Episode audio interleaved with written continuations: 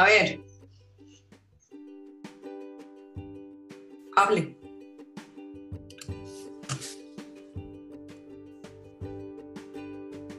Qué raro. Estás grabando.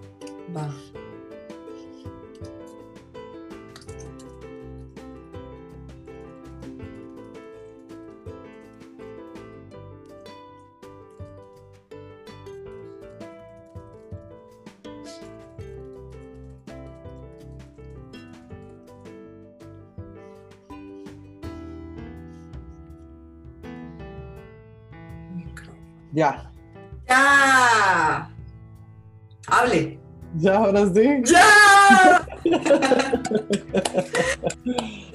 Escuché, ya, y yo ya. Ya, eso, ya, eso. Ok. Let's do it. Voy a, voy a compartirte el escritorio. Exactamente.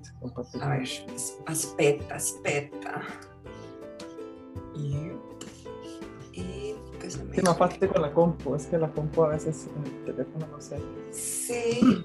¿Y por qué yo no le puedo dar el compartir pantalla? Ah, bueno, aquí está. Sí, abajo, sí. Me inhabilitaste lo de compartir pantalla. Ya tenés el sonido. Ahora déjame compartir pantalla. Sí, ya. ¿Ya? A ver, ya. Aquí vamos. Qué bueno, sí. Bueno, pues qué buena nota, Lala. Sí, este, ya y la experiencia y lo que uno ha aprendido con mucha humildad.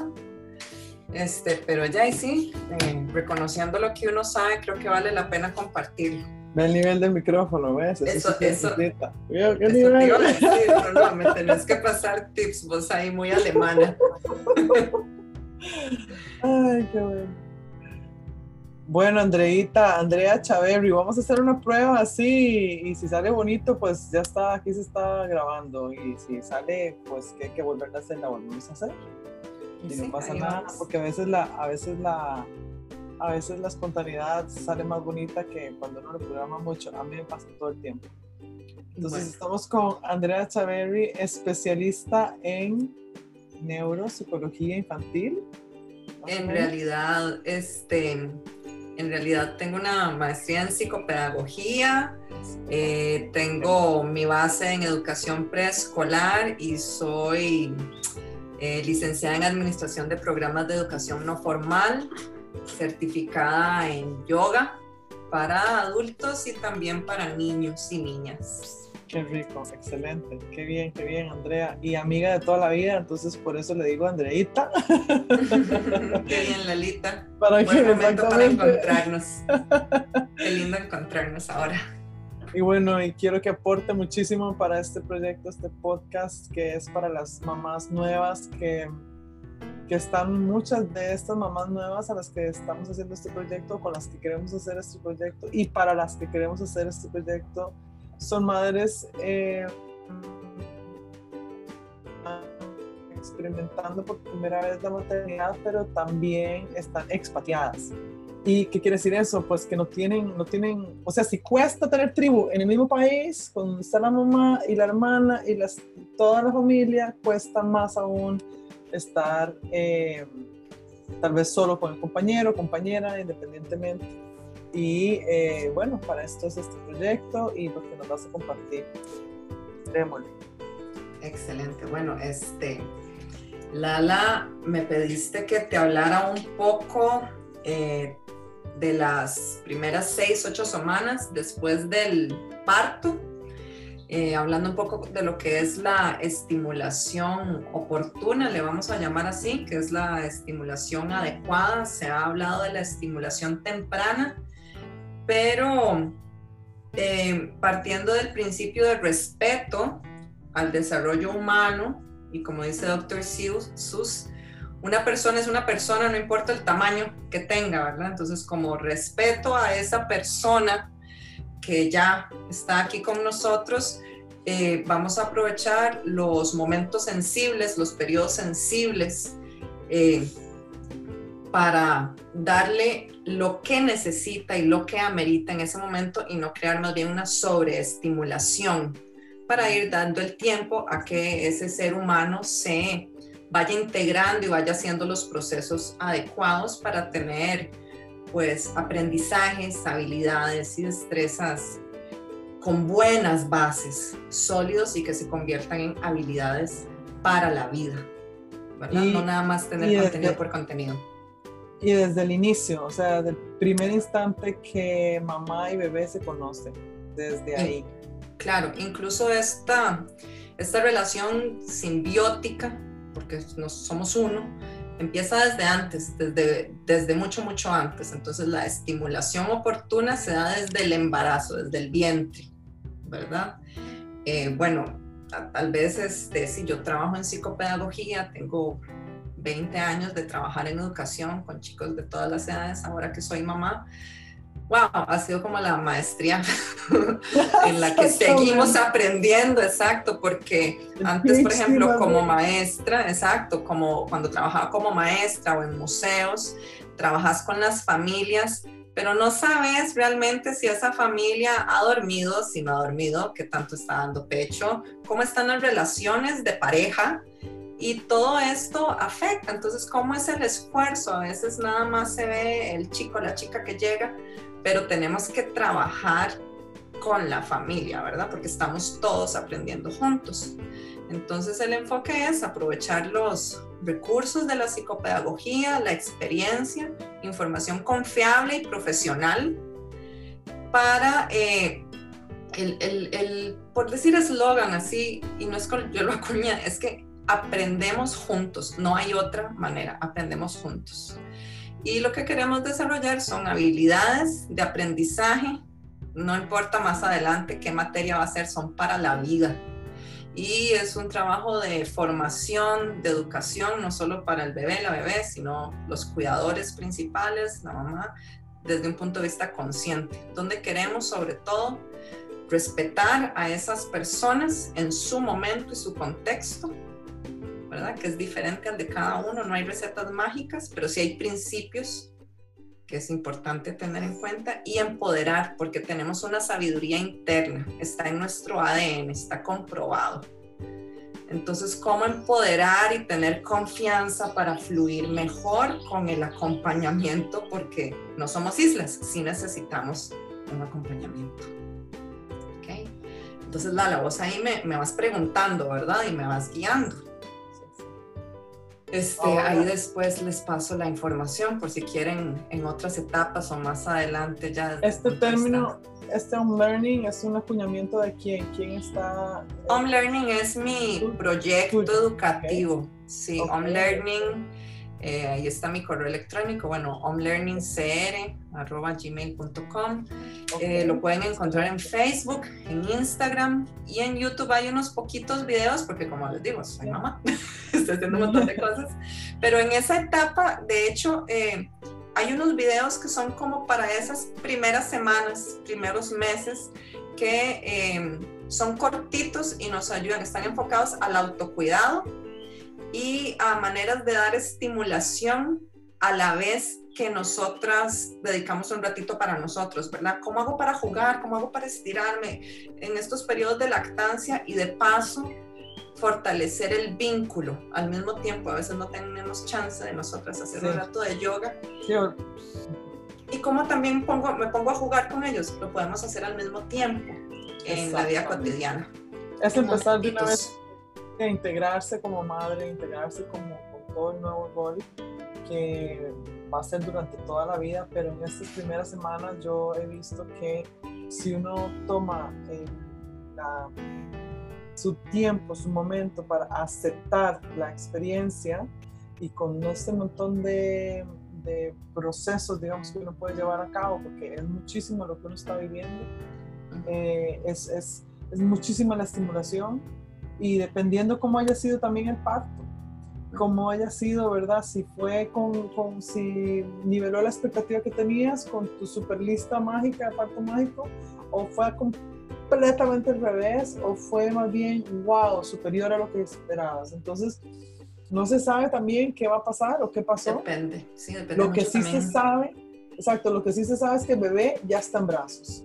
¿Y ahora qué hacemos? Entonces, poder hacer así como pasar la página rápidamente a la experiencia de lo que fue el parto o no y poder enfocarnos en ahora cómo puedo llevar a cabo, eh, cómo puedo sacar el jugo a esta experiencia con este bebé en brazos. Aprovechar esta oportunidad porque es, una demanda real.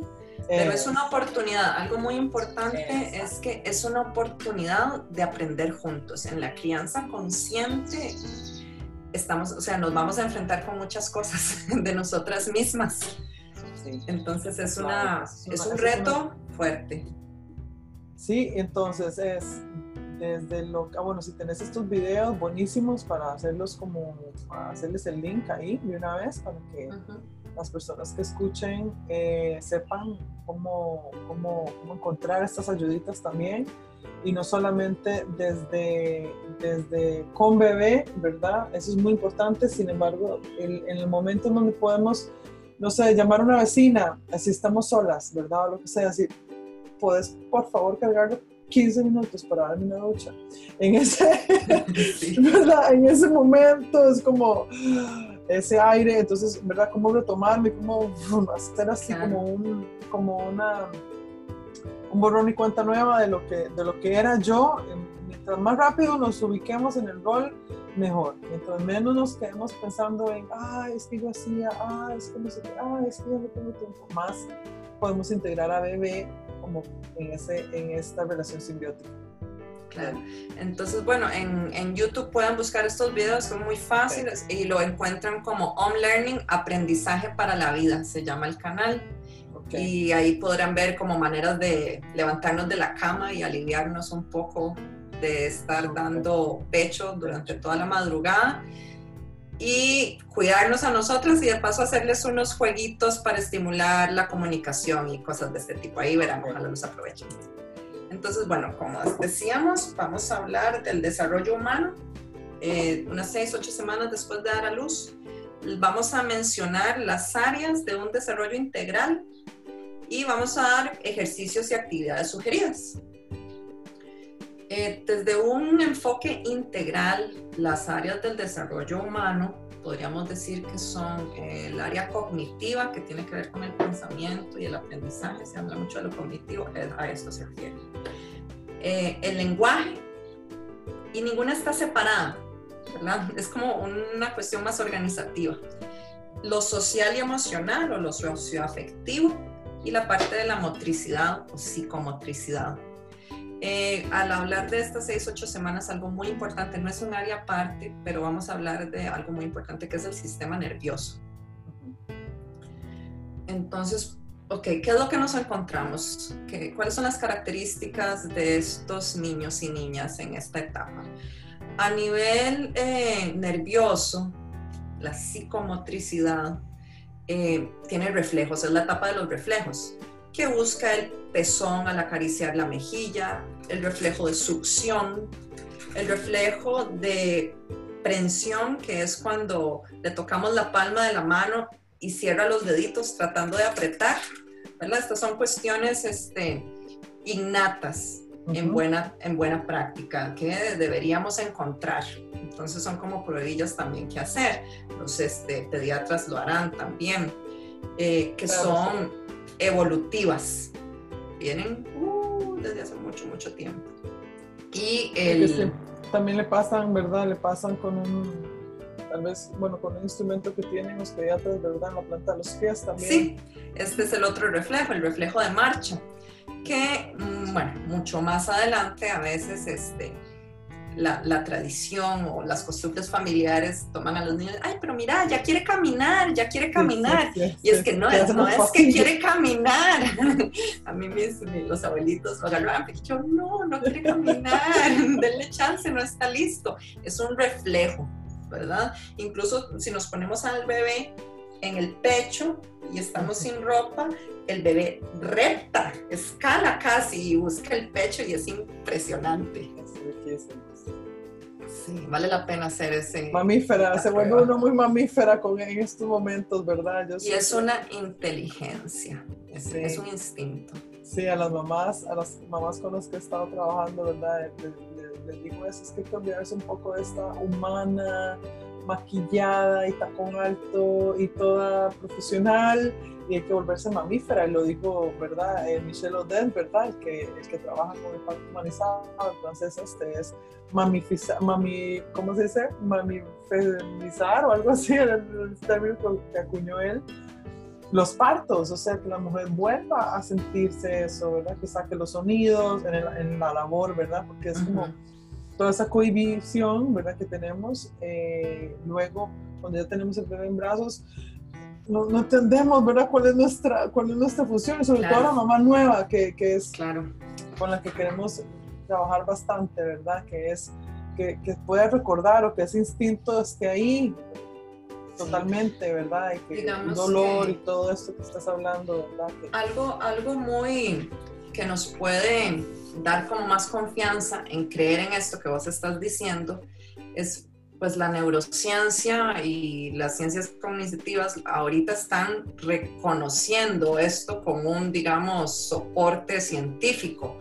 Y es que la evolución de la especie es como inventar el agua tibia, decimos por aquí, ¿verdad? Eh, es necesario, es necesario, es una inteligencia. El, esta parte animal, instintiva, es lo que nos ha permitido llegar a donde estamos. Entonces vamos a hablar un poco de eso también, eh, porque tiene que ver en todo. Tiene que ver sobre todo a nivel afectivo, que es una parte muy, muy clave en esta etapa. Pues bueno, entonces continuando, esto es a nivel del sistema nervioso. Eh, a nivel del pensamiento, la cognición. El primer mes, este, es, los chicos empiezan a ejercitar los reflejos, que son reacciones a estímulos, como vos decías, a veces les hacen como con una varita en la planta del pie y cosas así. Ellos están respondiendo instintivamente, inclusive vemos sus manos, cómo se mueven y cosas. El sistema nervioso está eh, en su máximo apogeo, tratando de nivelarse. Y en el segundo mes ya empiezan, eh, digamos, lo que llamamos reacciones secundarias, las primeras, que ya no es nada más una reacción eh, desorganizada. Y tampoco es que está organizada, pero empiezan los chicos ya, digamos que a practicar las cosas, no son tan reflejas. Se empiezan a practicar los esquemas de acción. Entonces, eh, si hay cierto estímulo, ya ellos lo hacen un poquito de forma más consciente, ¿verdad? Eh, digamos la parte del lenguaje, en estas primeras semanas el llanto es indiferente a cualquier situación, sea hambre, tengo el pañal mojado, si es el papá, la mamá, quien sea, es el mismo llanto para el sueño o el dolor. Eh, lo que es girar la cabeza tiene que ver con el lenguaje también, hacia la fuente del sonido empezar a discriminar los rasgos emocionales de la voz humana. Esto es muy interesante. Eh, parece que es lenguaje, ¿verdad? Yo puedo decir algo, yo le puedo decir a mi hijo que sí, que sí, que te estoy poniendo atención, pero estoy lavando los platos y con mi tono no parece que le esté poniendo atención. Esos tonos, ¿verdad? En la comunicación, desde este momento ya empezamos a, a documentarlos, a grabarlos como referentes para más adelante. Y aunque ahorita lo estoy hablando en el área del lenguaje, tiene que ver con la inteligencia emocional interpersonal. Por eso les digo, todo está interrelacionado. Empezamos a grabar las primeras experiencias y tienen que ver con una inteligencia. Y también en el lenguaje, algo muy importante es el contacto visual y el acompañamiento con sonidos a las otras personas. Este, el contacto visual, también está el desarrollo de los músculos oculares. Y es que en un inicio, ¿verdad? Los, los bebés y las bebés no distinguen la figura a fondo tanto a partir de cierta distancia. Evolutivamente también, otro rasgo fascinante es que si notamos el rostro de la madre a la distancia del pecho, que es increíble. Este, entonces, es, la que puede reconocer, el, desde el puro inicio, la que puede reconocer por todo, por el olor, por el sonido, pero también es la que puede ver, la primera que puede ver. Exacto. Entonces, el contacto visual este, es clave en la comunicación. Y aquí vamos a hablar del lenguaje, no solo el lenguaje con palabras, el lenguaje, la expresión corporal, nos comunicamos de muchas formas Entonces, este, también esto es como un indicador que más adelante eh, nos dice qué tal vamos o en caso de personas que presentan condiciones como del espectro autista o cosas así, el contacto visual es algo muy, muy importante que vamos a empezar a fomentar y a buscar, porque si más adelante no se da... Qué bueno eso que, lo, que lo, estés tocando, porque ahora que estás, ¿verdad? Con todas estas particularidades del lenguaje, ¿verdad? Se puede, después hacemos otra de abarcando un poquito desde estos inicios de las seis a ocho semanas, qué se puede ir notando de diferencia entre un espectro de este tipo autista o, eh, para no decir normal, porque no, no, no, no me gusta, digamos, un estándar, ¿verdad? Un bebecito que se vea más, que, que se va desarrollando eh, dentro de la línea o las estadísticas de la normalidad. Y los otros, digamos que se puede ir notando, pero eso dejémoslo para otra porque eso es muy súper interesante. Y ahora lo que te iba a preguntar era, ahora que hiciste las manitas así, que verdad que los bebés se comienzan con todo eso, ¿verdad? Como no se conocen, había un libro, es un libro muy bueno de una señora que, que le dicen la Baby Whisperer, Tracy Morgan, que se llama, que ella eh, favorece mucho el que uno haga el taquito, ¿verdad? A los bebés recién nacidos sobre todo, porque que las manitas ellos no saben que son suyas. Entonces se, se levantan muchísimo se, o se garruñan o lo que sea, ¿verdad? Entonces hacerles el taquito les da seguridad y les da esta, y les da y les da un mejor sueño. ¿Qué pensás vos de eso? Eh, el taquito, bueno, en Latinoamérica y con raíces ancestrales, llamamos, yo, yo creo que eso tiene más relación con el apapacho, vamos a hablar del apego, que es algo fundamental en muchas áreas. Pero este asunto de las manitas, con la información que voy a presentar, yo me acuerdo que mi esposo me decía, pero es que será que está bien, es que mueven mucho las manos. Yo me reía, yo le decía que eso es normal. Porque en esos momentos del cóctel de hormonas que yo también andaba, yo, había, yo decía, pero yo sé cosas, pero ahorita estoy dudando. Este, eso es súper normal y es importante, por ejemplo, también viene el asunto de las tradiciones y las ideas, que hay unas que son muy acertadas y otras para eso está la ciencia. Mi mamá le quería poner medias o guantes y yo no, hay que dejarles las manos libres porque ellos están conociéndose, no saben que son de ellos, ellos no saben ni que, aquí vamos a ver, por ejemplo, es lo, siguiente que te quería decir, a nivel socioafectivo hay una unidad madre-hijo, madre-hija, somos uno solo. No entiende que se fue, que ahorita vuelve y me vuelven a dar leche. Entonces las manos también es algo, o sea, se mueven incontroladamente, descontroladamente, perdón. Este, no saben que son de ellos. Poco a poco, un día, cuando te, se den cuenta, es fascinante. Ven las manos y se dan cuenta. Entonces ahí venía lo de los, eh, exacto, esos esquemas de acción ya un poco más controlados. Y se la ven y se dan cuenta que son las manos de ellos. Y se las empiezan a chupar, después se chupan los pies. Entonces, es muy importante que tengan la libertad de movimiento. Esto, no, no te puedo decir que estoy a favor, o en contra. Guantes si no, guantes si no, eh, las uñas cortarlas, eh, para que no se lastimen los ojos o así, pero es natural, lo necesitan. Imagínense cómo estábamos dentro de la panza, ya no teníamos campo. Entonces, entre más libertad de movimiento, más vamos a desarrollar eh, principios y habilidades para las diferentes áreas, para la autoestima.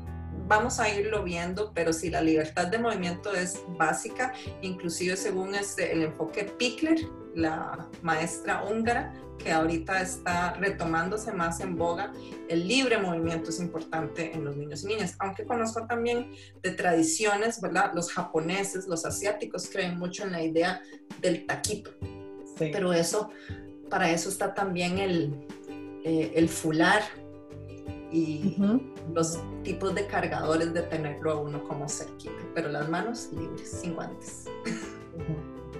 Sí, en, mi, en, una experiencia, digamos, con el segundo, hablando ahora antes del segundo, ¿verdad? Estela fue así, completamente libre, todo, ¿verdad? Y, ¿verdad? Con todas las teorías y uno eh, en esa fase demasiado experimental. Pero con Elliot me pasó que eh, taquito 100% y dormía increíble, porque era apenas quería, ¿verdad? Él, si yo ya lo veía, ¡Ah! pero me gusta eso, ah, le taquito y solo porque con Estela era aquí, ¿verdad? En la bola mágica, ¿verdad? Esta de pilates, ah, siete horas después, ah, ¿verdad? Porque Ajá, me acuerdo, me acuerdo. Y, con él dije, pataquito, a ver qué pasa. Probemos, sí. Y ¡fum! ¿verdad? Entonces, también, ¿verdad? Por eso te pregunté, porque es muy... Eh, sí, hay mucha información, pero sobre todo la imposición de la familia que te dicen que, se, que te dicen mucho, pero así, hacerlo así, hacerlo así, ¿verdad? Entonces uno queriendo despertar la mamífera y uno no sabe a quién creer. Si a uno la intuición propia y el conocimiento, en tu caso, ¿verdad? También, ¿verdad? Que, que, sabes, que estudias y todo, y de repente es como ir en contracorriente, ah, eh, es muy cansado. Creo que se trata de un balance, porque no hay ni un, en, nada, ahora más en las ciencias, como va el mundo y la humanidad, el conocimiento necesita estar más amplio, más unificado.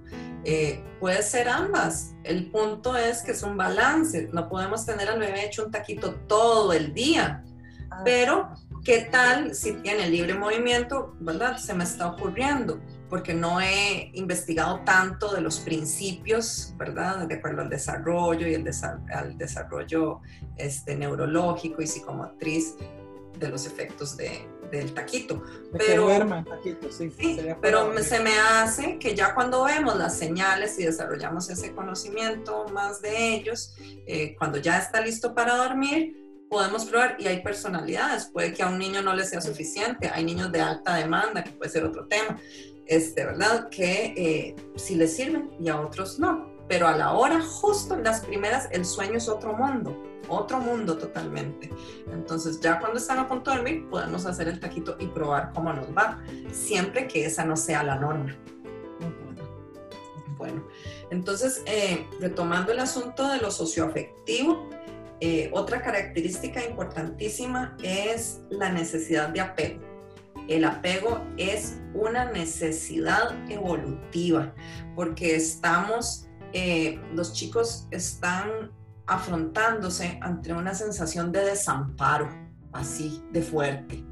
Estaba dentro de la panza, la tetita, qué rico todo, y de un pronto a otro me dejan aquí en la cama y yo me voy. Es decir, imaginémonos que, por ejemplo, el ser humano es el animal, el mamífero, que tiene una de las gestaciones más cortas. Cuando nacemos no podemos ni darnos vuelta, ¿verdad? Si pongámonos, este, de verdad, digamos, llega una, una fiera o un peligro que no es lo real, pero así funciona nuestro cerebro, el cerebro reptiliano, que todavía tenemos mucho de él. ¿Cómo, cómo interpretamos eso? Es una desesperación, un desamparo. Otras criaturas un monito se puede colgar de algo y subir, una cebra cuesta mucho, una jirafa cuesta mucho, pero se levanta sus cuatro patas y tiene que seguir a la manada. Nosotros no. De una vez. Exacto. De una vez no. Nos toma mucho tiempo. Tenemos por lo menos otros nueve meses más para ya tener eh, patrones de movimiento que nos den un poquito más de independencia. Entonces, eh, estamos en un momento en que necesita mucha atención y ahí también vienen otras creencias, que no les es tanto, que se va a malcriar. Es un asunto evolutivo, no están manipulando, necesitan la atención, necesitan sentir que estamos ahí. Qué importante esto la manipulación, ¿verdad? Eh, eh, que es una emoción completamente adulta, o por lo menos porque ni siquiera en un niño pequeño, ni siquiera en la etapa de los Terrible Twos, ¿verdad? Los terribles dos, ni tres, ni cuatro, ni cinco. A ver, bueno. no tiene el concepto. Es, es, lo tenemos nosotros a ver, lo tenemos nosotros, la manipulación así psicótica, ¿verdad? Para hacerle daño a otra persona. Sin embargo, claro, hay formas, digamos, de salir. Se puede aprender si ese es el ambiente en el que nos criamos. Si nosotros los manipulamos a ellos, ellos aprenden a manipular, pero no es, su, no es nuestra naturaleza esa. Correcto, pero no está viendo, no está viendo, o sea, no están intencionándolo, ah, me voy a salir, ¿verdad? Sí, no, no, no, es como, lo veo con la nena también de cuatro años y con otras niñas alrededor, ¿verdad? Es, no es ese su, su fin, exacto, sí, tal vez lo están aprendiendo, qué sé yo, sin embargo, es como que el, el, tema de, a ver, como que viene más sobre el adulto, ¿verdad? Que, que proyecta muchas veces su necesidad de manipular o que él mismo quiere manipular a sus niños o lo que sea, entonces el niño se siente así. Ya lo, lo, lo, lo, veo también mucho y, y los, lo, estudiamos bastante, ¿verdad? En esto, en esto del, de los sociópatas y qué sé yo, los psicópatas, ¿verdad? Sí, ya en la U, entonces era como, ok, pero los niños pueden hacer esto, no pueden hacer esto. Entonces era como un error, hay una teoría que decía muy, muy, muy grande, no, eso es un error pensar que un niño puede manipular, es una, es una emoción adulta y que el niño, sí, puede ser, tal vez a los 6, 7 lo puede desarrollar, por eso que estás diciendo, pero en un bebé es que esa es la cosa, ¿verdad? En un bebé que nada, es, cárguelo. Si llora, álcelo. Mira, el apego es una necesidad primaria. Hay algo muy claro. Así como se necesita la alimentación, se necesita la protección del frío, ¿verdad? Uno se preocupa, ¿tiene hambre? Le cambié el pañal porque está llorando. Entonces uno revisa, ¿tiene hambre? Le cambié el pañal. ¿Tiene frío? Básicas. Tiene atención. Es, va dentro de esas. Y uno dice, no, nada más está pidiendo atención. No es nada más. Está en el mismo nivel de, estas otras. E incluso hay un este, experimento muy interesante de, a ver si lo tengo aquí, Holby creo que se llama, eh, y lo hicieron con monitos. Y bueno, es que los monitos de, somos muy, muy, muy parecidos en el ADN, la, la manera en la que nos comportamos también. Eh, y tiene que ver después con otras teorías de Bowlby que les voy a mencionar rápidamente sin entrar mucho en detalle. Y por ejemplo, estos monitos estaban así, ¿verdad? Recién nacidos con su necesidad de, de, leche materna y construyeron una mamá mona eh, de, trapo y partes de metal. Eh, los monitos entonces los separaban y ponían las dos mamás cerca entonces, a la, mamá de metal tenía el chupón, ¿verdad? Y a la otra también, como de metal, no tenía el chupón, no le daba leche, pero tenía, era más parecida a la, a la real.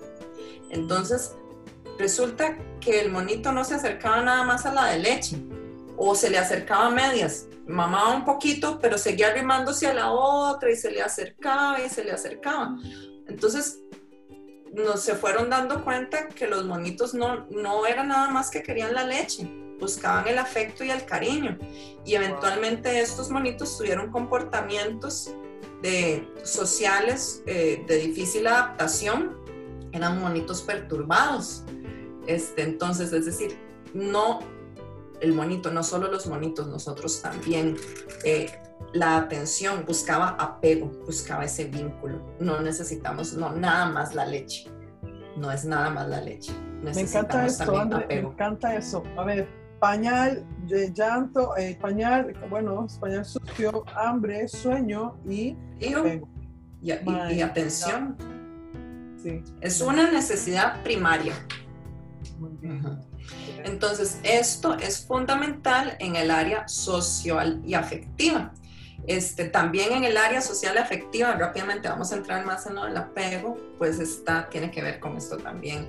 Uno de los patrones que más les gusta son los rostros humanos, ¿verdad? De hecho, por como decíamos, el desarrollo de la vista, el, fondo y la figura que está más al frente no está muy desarrollada, no enfocamos y desenfocamos, pero los rostros humanos como que nos llaman mucho la atención, ¿verdad? Y esto es interesante porque aunque es algo visual, se los estoy comentando, digamos, dentro del área socioafectiva, pero tiene que ver a nivel cognitivo también, porque este, las relaciones interpersonales ahora nos estamos dando cuenta, y es un poco preocupante en estos tiempos con esta nueva normalidad, eh, es lo que ha garantizado, lo que nos ha llevado a estar en donde estamos. Somos seres sociales, no es el comer carne, no es el dedo pulgar, es la cooperación heterotécnica entre personas los muelos de juicio, no, no es eso. No, este, definitivamente las relaciones interpersonales este, son fundamentales. Entonces, algo tan básico como reconocer rostros humanos es muy importante en esta etapa. Tiene que ver también con el sistema nervioso, por la cuestión de los movimientos, de los ojos y del sistema eh, psicomotriz. Eh, también algo socioafectivo es responder la sonrisa con sonrisas, la sonrisa social ese sentido de pertenencia, de que me estás copiando, la, la complicidad y sobre todo entre sus cuidadores, ¿verdad? Entonces, a veces uno dice, se está riendo, al principio son reflejos, pero aún así respondámoslo. Puede ser un gasoso, un. Puede ser un gasecito y sintió, y sintió burbujitas en el estómago. Sí. Pero es algo, es, es, es una característica en estas etapas y además de ser reflejo, lo alimentamos como un estímulo adecuado. Ahora, también hay pulsiones, ¿verdad? Esos reflejos o emociones están desorganizadas. Venimos como de otro planeta aterrizando a este. Y se organizan y se van estableciendo a través de la relación y la actividad con la mamá. Esto es súper importante. Entonces, hablando de lo socioafectivo, porque mencioné varias áreas, pero lo socioafectivo, en esta etapa podríamos decir que podemos concentrarnos más en dos, en lo socioafectivo y lo psicomotriz, que son la base, porque lo socioafectivo, vean qué eh, grande que es. Y, aquí también tiene algo que ver con el, con el tema, con el título de tu podcast, que yo me quedé como cuando lo estaba preparando. Eh, ¿Cómo es? Preparando la nueva humanidad criando. Criando la nueva humanidad. Y la conciencia, la toma de conciencia. Entonces, lo socioafectivo tiene que ver con la toma de conciencia, ojo, de nosotros mismos. Estas son mis manos, este soy yo, esta soy yo. De los límites, lo que puedo y no puedo hacer, tenemos límites, pero verlos como una manera amorosa. Sentimientos, conocer nuestras emociones, nuestras frustraciones, aprender a lidiar con la seguridad e inseguridad. También del mundo que nos rodea, cuál es el espacio, eh, los tiempos cuando me toca comer, así ah, ya la luz del sol está bajando. Uno cree que no entienden, ¿no? Los acercamos a la ventana, mira, los pajaritos ya empezaron a cantar, va a cambiar la luz del día. Toda esta toma de conciencia tiene que ver con lo afectivo porque nos reduce la ansiedad. Las rutinas son importantes, no están escritas en piedra, pero son muy importantes porque sabemos que ir esperando. Nos da seguridad. Claro. Entonces, y los objetos y el tiempo conocer. Los demás, ¿cuáles son mis relaciones? ¿Quién es mi abuela? ¿Quiénes son las personas de confianza? El vecino, la vecina, mi comunidad, las diferencias, los intercambios, los lenguajes afectivos. Entonces, lo socioafectivo tiene que ver con esto y apoya a nivel motor a dominar los movimientos corporales, a tener mayor flexibilidad de actitud ante la vida y eventualmente más adelante a disfrutar del juego social. Y a nivel cognitivo les ayuda a explorar y a superar las situaciones conflictivas. Y eventualmente les va a ayudar a, mejorar la memoria, la concentración, la atención y la creatividad. Todo esto desde lo socioafectivo. ¿Verdad?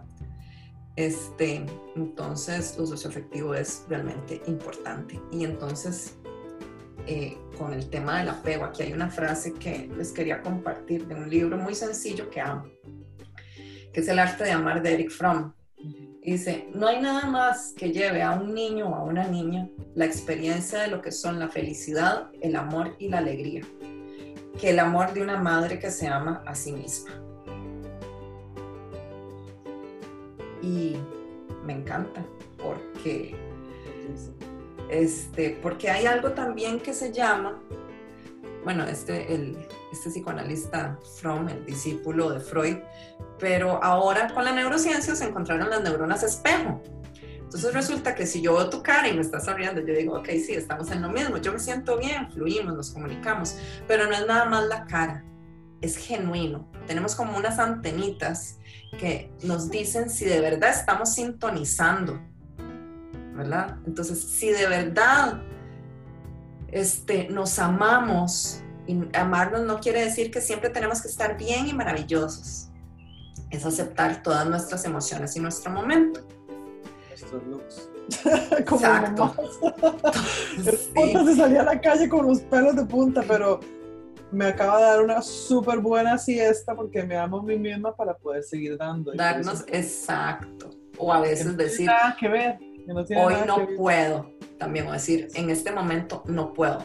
¿verdad? No te estoy abandonando. Ahí hay formas. Buscar una figura de contención, de apoyo con quien se vaya sintiendo bien para poder regresar más capaces. Porque las neuronas espejo existen entonces, de verdad tenemos que trabajar en nosotros.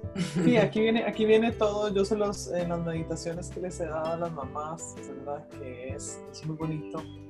El, realmente integrar los bumper stickers, ¿verdad? Las, las, las, las pegatinas de los carros, ¿verdad? Es el, el, el, mandamiento de Jesus Christ, ¿verdad? O sea, todo está ahí, lo de los aviones, el oxígeno, póntelo vos, eh, un montón de cosas que están ahí y que han pasado a ser como muy coloquiales, pero que llega un momento en donde uno tiene que decir, es que primero yo, empiezo por mí, primero yo, primero yo, primero yo. ¿Y cómo? Sí, tengo una lavadora, tengo la cocina hecha no sé qué, está gritando el niño, pero suave un toque, necesito ir a orinar. Sí, está, está criando esta nueva humanidad, es importante educarnos no tiene que ser formalmente, desaprender muchas cosas todos, porque las presiones sociales son muchísimas. Entonces, gracias a el conocimiento, la ciencia, ¿verdad? Podemos decir, ok, yo voy a hacer esto y tengo, tal vez,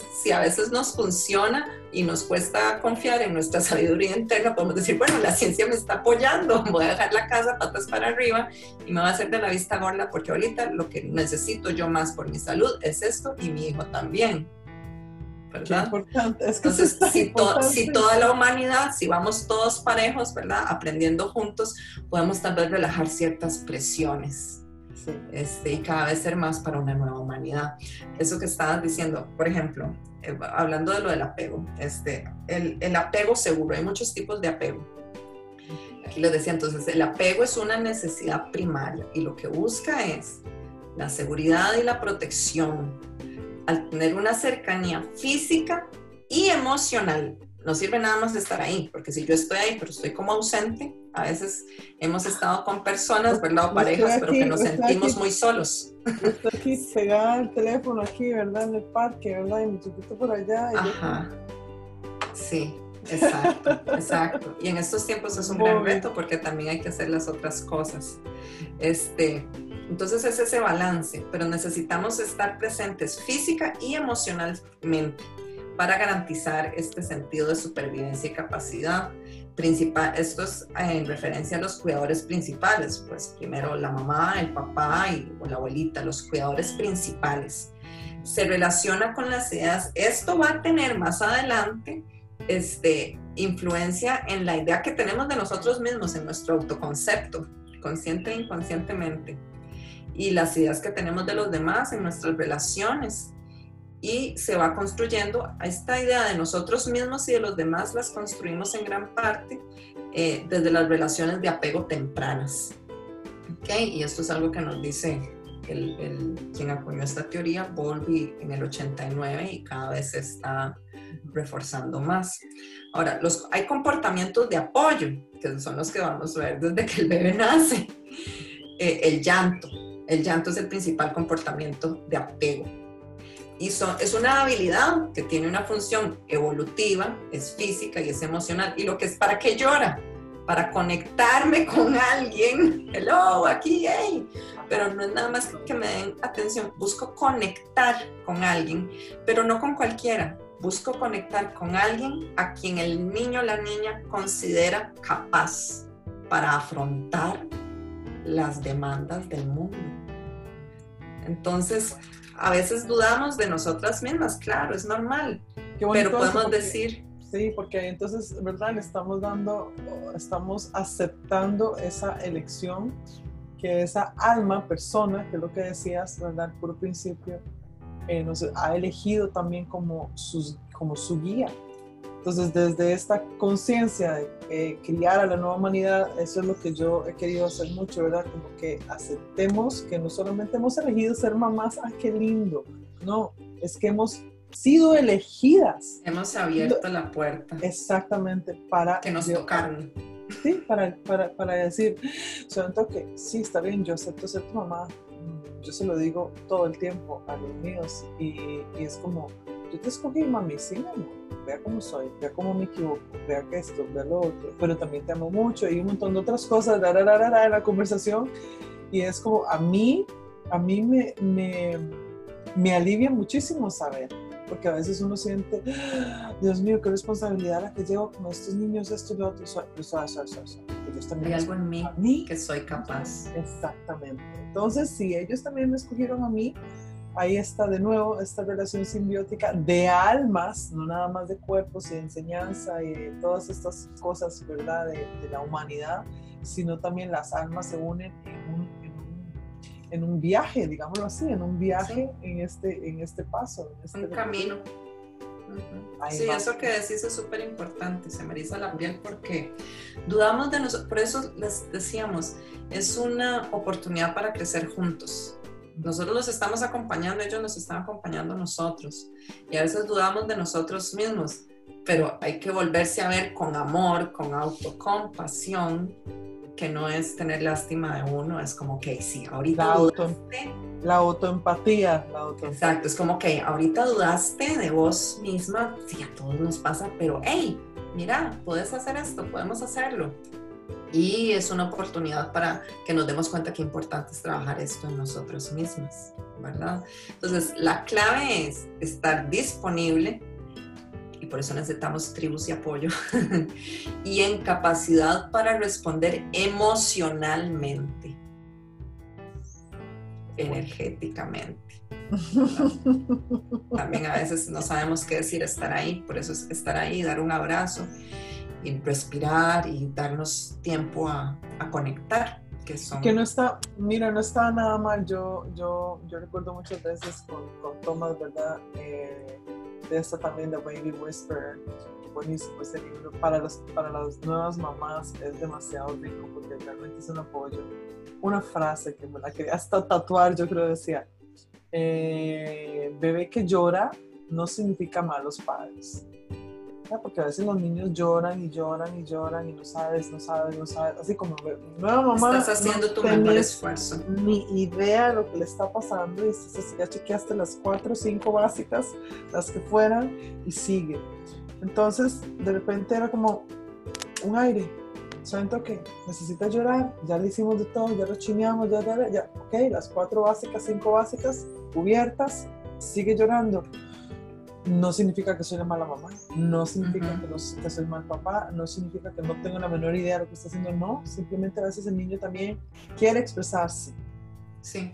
Y recordemos que el sistema nervioso en estos momentos también tiene esas pulsiones, ¿verdad? Desorganizadas. Entonces ahí es donde nosotros tenemos que dar contención, estar ahí y darle tiempo a que, a que libere. Sí, Sí, exacto.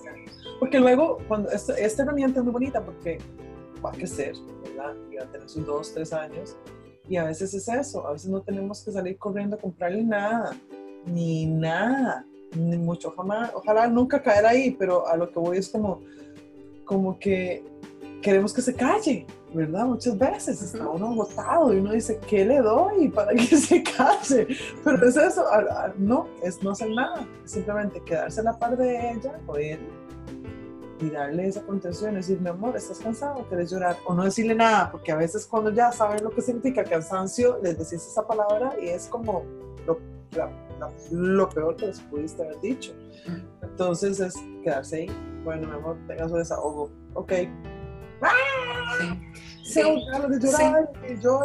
y con los bebés desde ese inicio es empezar a conocerlos desde ahí, para que a veces si las, todas las demás necesidades ya fueron cubiertas, entonces eh, toca contenerlos y estar presente y estar disponibles emocionalmente para no sentarse a la par de ellos con el móvil de uno, ¿no? Es realmente estar ahí. Y con el móvil nunca tratar de distraerlos ahorita, en esta ah, etapa menos en esta etapa menos. Sí, ese es otro, ese es otro, ese es otro. Sí, y esto también tiene que ver con las bases, esto tiene que ver con las bases de, bueno, llamémosle disciplina, disciplina positiva, que ahora hay hasta familias que se certifican en esto, llamémosle disciplina consciente, que no es algo impuesto, es el autodisciplina, el cariño. También a veces nosotros, bueno, seguimos muy adelante para no desviarnos de estas primeras semanas, uno también puede decirle, me duele la cabeza, me duelen los oídos, aquí estoy si me necesitas, pero no me puedo quedar aquí porque me estás lastimando, me duelen los oídos.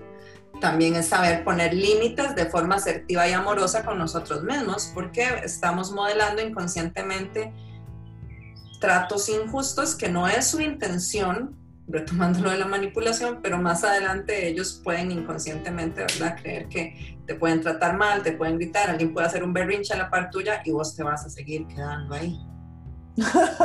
¿Verdad? Es como, mi amor, soy, soy tu mamá, te amo, te adoro, pero tengo que poner mi límite por amor mío y porque ni yo ni nadie, ni vos más adelante vas a aceptar esto.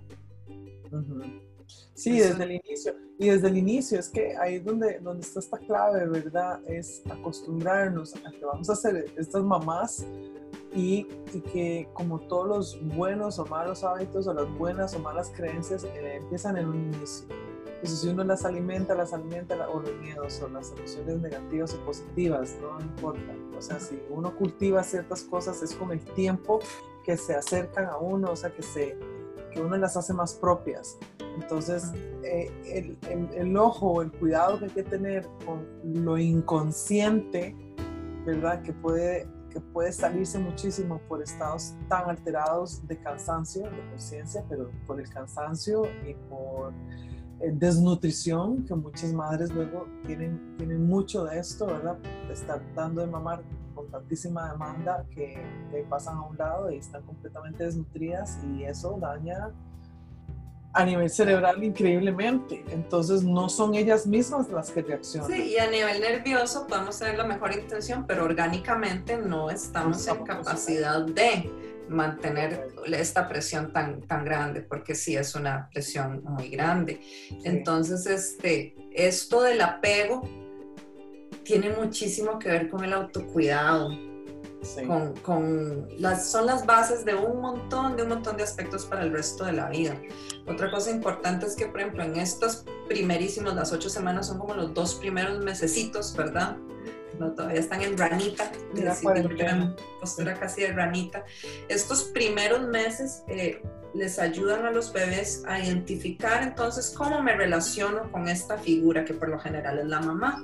¿Cómo me relaciono yo con mi mamá? De acuerdo a la manera en la que nosotros respondamos, lo que perciban de las, a partir de las neuronas espejo, ¿verdad? Que a veces estamos cansadas, ansiosas y demás, pero, pero la intención, respirar y, ok, antes de decir cualquier cosa o cualquier tono, eh, es una oportunidad para nosotras centrarnos antes de actuar porque a partir de ahí se, se, define en gran parte la forma en la que nos vamos a relacionar y ellos con nosotros.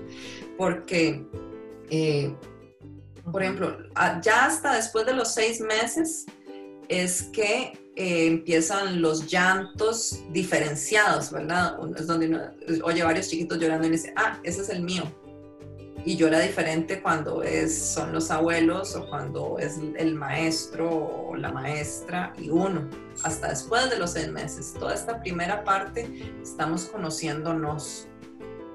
Una madre, este, según Volvi también, o una figura principal de apego, sensible, que esté sincronizado con los ritmos de nuestro bebé. Eso que decías, yo ya cuando veía que estaba bostezando, que se rascaba las orejas, los conocemos, pero tenemos que estar muy presentes, observándolos, este, sensibles, observando, presentes, atentos a sus detalles de comportamiento para entender qué es lo que necesita y actuar consecuentemente a eso. Esto es la base para un apego seguro. Entonces, recibir respuestas que sean emocionalmente sensibles en los primeros años de su vida influye en que seamos después personas independientes. Que otras, ¿verdad? Algunas personas podrían decir, ay, se va a ser súper dependiente o mamita o papito y no va a salir nunca de las faldas, bla, bla. Todo lo contrario, todo lo contrario. Sí, qué, bonito todo esto, ¿verdad? Porque tener esta, este nuevo conocimiento sobre el, el apego consciente, digámoslo así, eh, elimina muchísimo todos estos, este, a ver, suena como hasta un bullying familiar, ¿verdad? Que, le hacen al bebecito desde el inicio, ¿verdad? Y uno se siente terrible porque uno por dentro lo que, lo que tiene ese llamado, ese instinto a, a, cogerlo, a, ¿verdad? A apapacharlo. Y cuando ya le vienen y le dicen, lo bulean horriblemente, ¿verdad? Entonces uno tiene el temor, el temor de que el niño se vaya a convertir, la niña se vaya a convertir en X, Y, Z. Entonces, qué rico tener esta información, André. Muchas gracias, qué bueno. con todo gusto, este, o sea, yo, siento que es como cuando yo me di cuenta, era como, ay, necesitamos saber esto. Con mi familia de un montón de mujeres de una generación diferente, me afectaba mucho porque como te decía, las hormonas a veces no me dejaban acceder a la información que yo tenía. Ya después cuando aterricé un poquito, ya no me importaba. Que, ah, lo agarraba tranquila y me iba. Y simplemente después las cosas se ven y ya. Sí. Ahora, la manera en la que eh, la madre, el padre y el niño, la niña solucionemos estas necesidades de seguridad y protección va a, terminar, a determinar la forma de apego. Este, porque, por ejemplo, bueno, algo importante, también está la calidad del cuidado. Eh, a veces este, las mamás tenemos que algunas ir a trabajar prontito, depende del país, depende del contexto. Eh, entonces está el cuidado alternativo y lo que esa persona, ese cuidador, esa cuidadora eh, es súper importante que maneje esta información porque la calidad del apego se puede dar con cuidado alternativo. Es decir, una tercera persona, una niñera, un niñero, eh, puede ser una figura de apego positiva. no es exclusiva. Esto es importante aclararlo para que no haya sentimientos de culpa. Sí, sí, sí, sí. Eh, para el niño es alguien que lo, que lo está cuidando y está, y está responsabilizándose de él o le está brindando este, esta seguridad y protección. Claro, imaginémonos nosotros, voy a crecer con confianza, yo sé que en el mundo va a haber una red de apoyo, yo soy capaz, pero también andaré por el mundo tranquila, confiada, confiado. Sé que puedo, no, no, no, no es como un perrito nervioso, ¿verdad?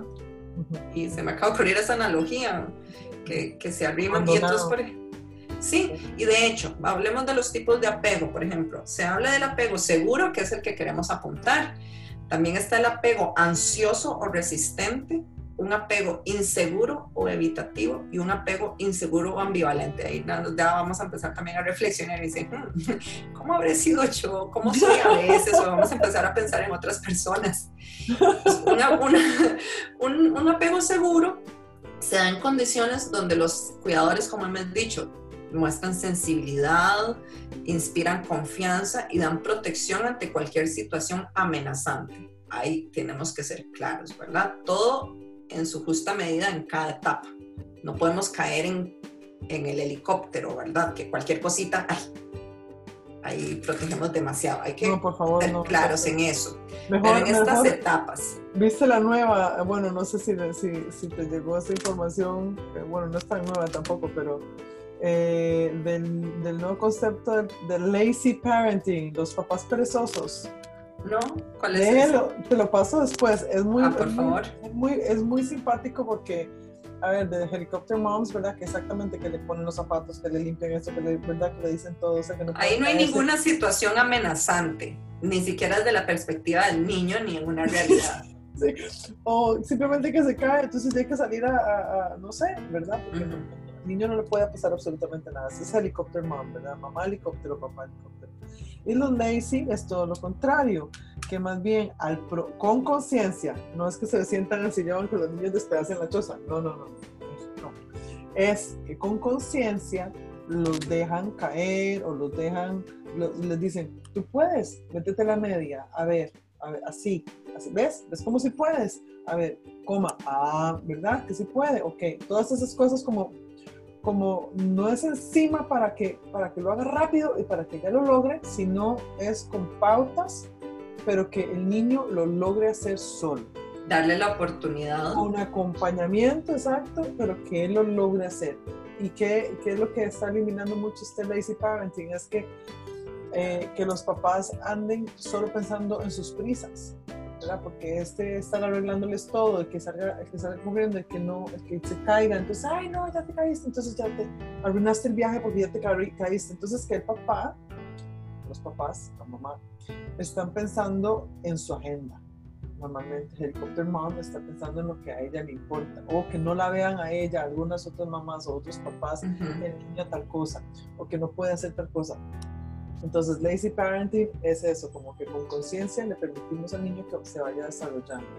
Poco a poco desde, desde, el, desde, el, desde el amor pleno e incondicional sin dejar, sin dejar de lado que, que, es una personita de nuevo, que lo puede hacer, que lo puede lograr solo, pero que a mí no, no tengo que estar con esa agenda pretendiendo que el niño ya logre tal cosa o que vaya al baño, entonces yo lo tengo que obligar a, que vaya solito o al revés, ¿verdad? Que entonces le, le quito los pañales hasta los seis años porque yo no puedo permitir que el chiquito se me orine en, no sé, en un parque o, en o lo que sea. Entonces, ese tipo de ley es muy interesante. Luego te lo paso y, luego también vamos a sacar otro podcast de esto. sí, vamos a sacar varios. Pero bueno, queremos apuntar a este apego seguro, porque en contraposición a este está un apego ansioso. Y es este, bueno, lamentablemente que se da, que se da mucho, eh, que es una persona que demuestra inseguridad porque en estas etapas eh, tuvo amenazas de abandono con frecuencia del padre o la madre este, por tratar de ejercer demasiado control, ¿verdad? Entonces cuando hay eh, abandono, negligencia, es una persona que cree que todo, o amenazas de agresión, es una persona que cree que el mundo entero es una amenaza. Este es como el que eh, no o sea, el, adulto, el adulto que va a tener ciertas estas, estas actitudes, digámoslo así, el adulto o tal vez un adolescente, es porque en la etapa primaria no se le dio este tipo de apego, ¿es esto? Sí, sí, sí, es decir, no es un 100%, ¿verdad? Son muchas las variables a lo largo de la vida, pero eh, por lo general es una persona que se demuestra ansiosa. Entonces, en las relaciones, la, la el tipo de apego que desarrollemos va a tener mucho que ver incluso en las relaciones de pareja y en la manera en la que vayamos también nosotros a maternar o a paternar.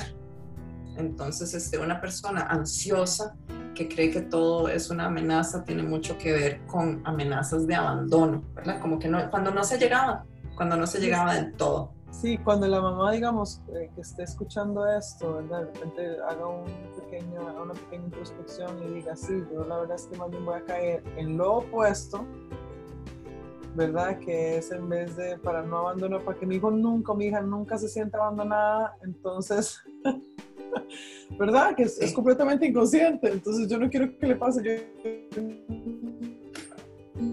nunca siente que yo lo abandono, entonces más bien ¿Cuál sería ahí? Explícanos. ¿Cuál sería, digamos, si la mamá es así ansiosa, resistente?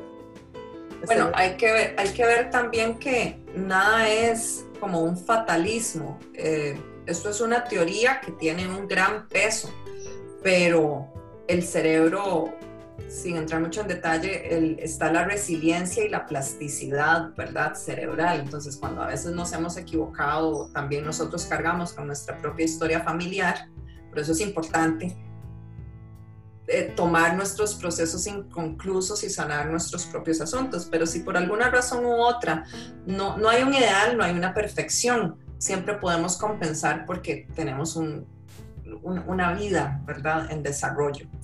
Este, pero por ejemplo, entonces está, eh, queremos apuntar, es como una pauta, un norte a, a ser sensibles e inspirar confianza.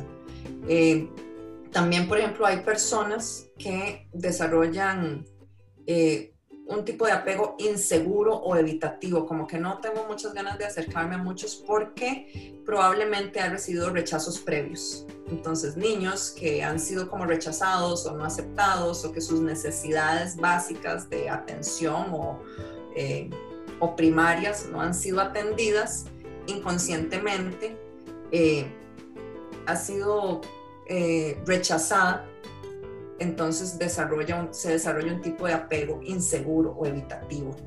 Y esa es la forma también en la que se va a, relacionar con, con sus amigos, con sus amigas, con sus parejas. No se llegan a dar relaciones significativas. Y también a veces los cuidadores este, se resisten al contacto y hay que tener mucho cuidado. Es como, no, déjelo para que se haga fuerte. No le esté atendiendo, que es el otro extremo.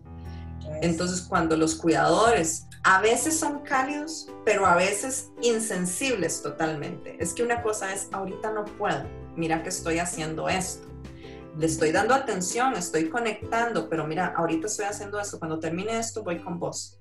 Claro, esto estamos hablando en estos términos de un niño tal vez de tres años, pero cuando está muy bebé, en sus ocho primeras semanas, a veces llego, a veces no del todo y si no llega la mamá y no llegó el papá y no llegó el abuelo, el niño lloró, lloró, lloró. Y a veces sí, imagínate, es como... Mm, se va implantando, se va implantando su Sí, se le llama, Volvi le llamó un apego inseguro ambivalente, porque yo no sé qué esperar.